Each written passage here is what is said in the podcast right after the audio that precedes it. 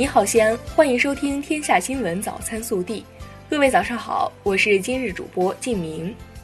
今天是二零二零年二月二十三日，星期日。首先来看今日要闻。国家主席习近平二月二十日给美国盖茨基金会联席主席比尔·盖茨回信，感谢他和盖茨基金会对中国防控新冠肺炎疫情工作的支持，呼吁国际社会加强协调，共同抗击疫情。本地新闻：二月二十二日下午，我市举行生物医药产业集群系列项目网络签约仪式，省委常委、市委书记王浩出席签约仪式。项目落地后，将有力促进我市生物医药产业集群发展壮大，助力先进制造业强势建设。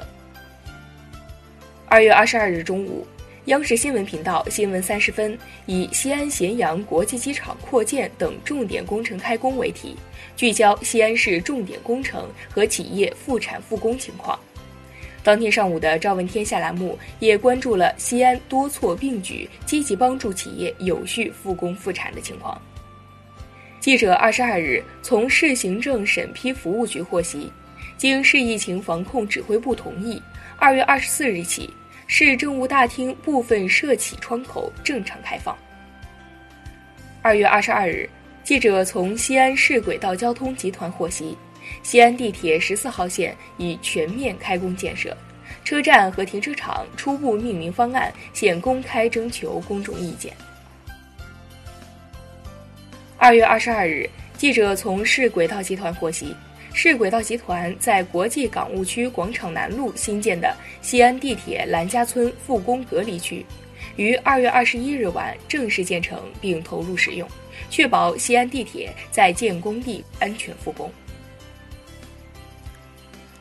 二月二十二日下午，陕西省政府新闻办举行新冠肺炎疫情防控工作第十六场新闻发布会，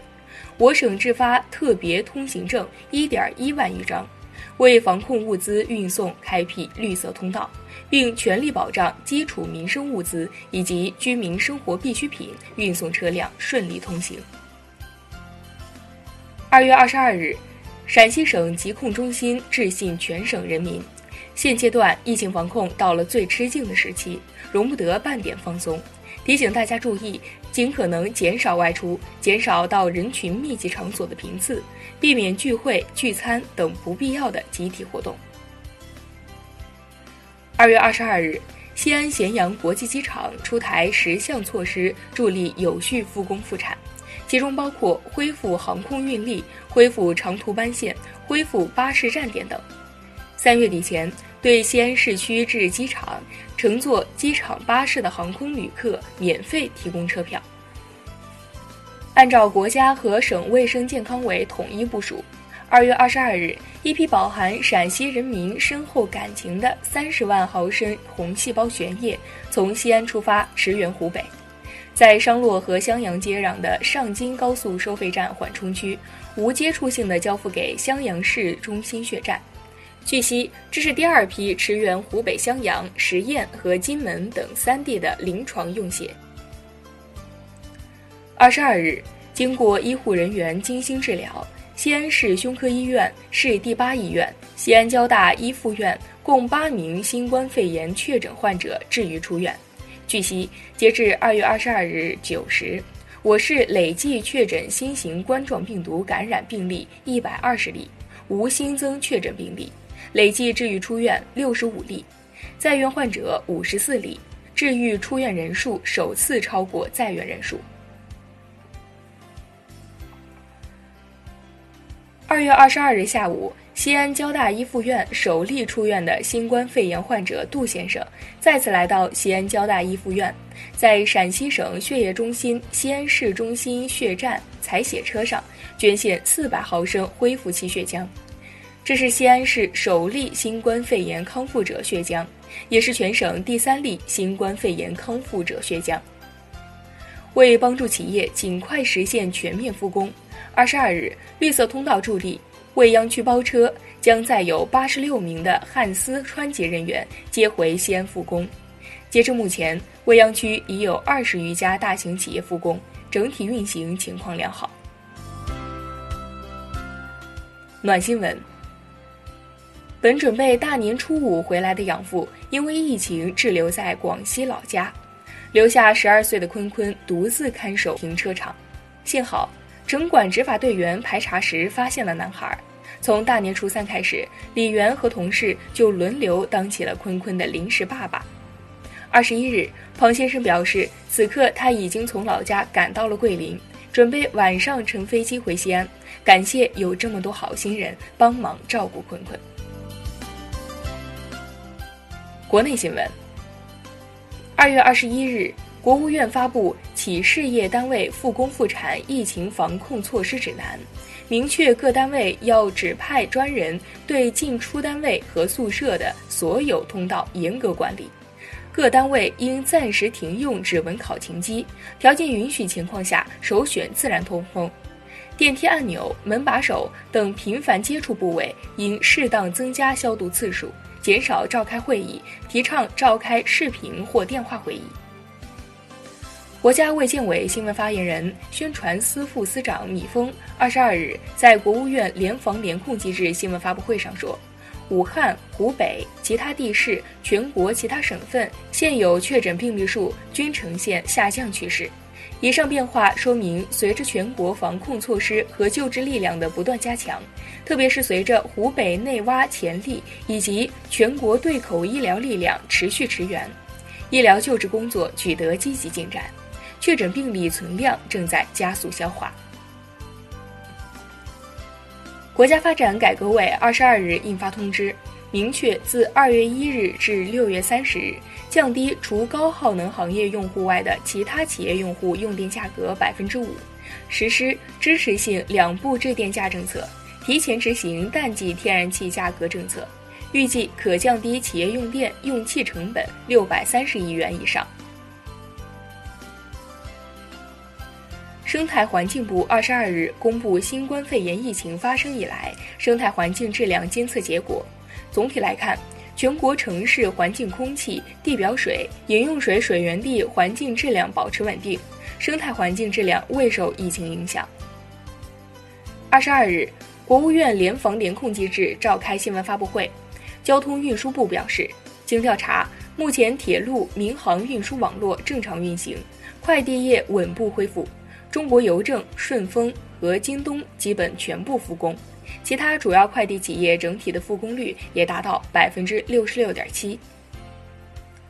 二十二日，呼吸疾病国家重点实验室对外发布，钟南山院士团队从一例新型冠状病毒肺炎患者的尿液标本中分离到新型冠状病毒。以上研究证实了患者的尿液中存在活病毒。结合之前粪便中病毒分离的发现。提醒公众要更加重视个人和家庭的清洁，如便后勤洗手，注意下水道的通畅，马桶冲水时盖盖，以避免有可能出现的传播。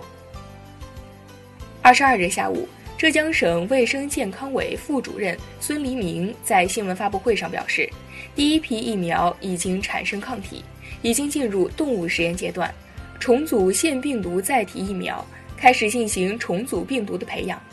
将于近期开展动物实验。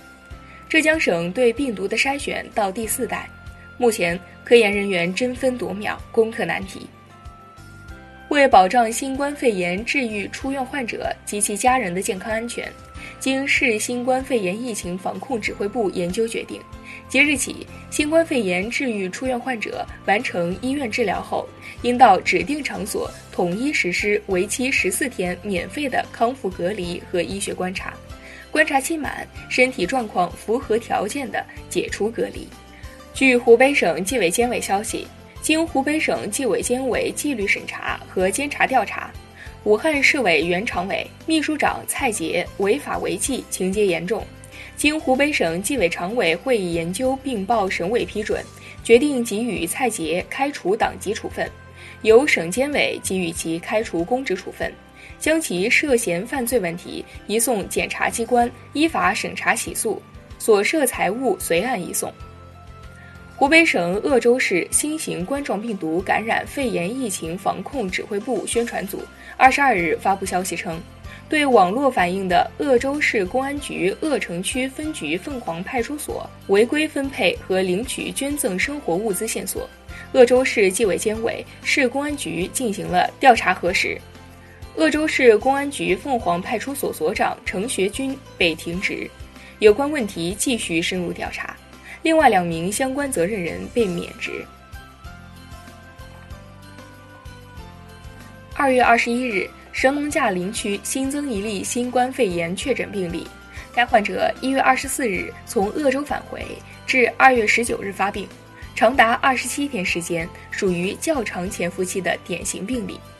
专家建议，有于武汉及周边地区旅行史和居住史的居民，要注意做好自我隔离，降低与他人接触交叉感染的可能。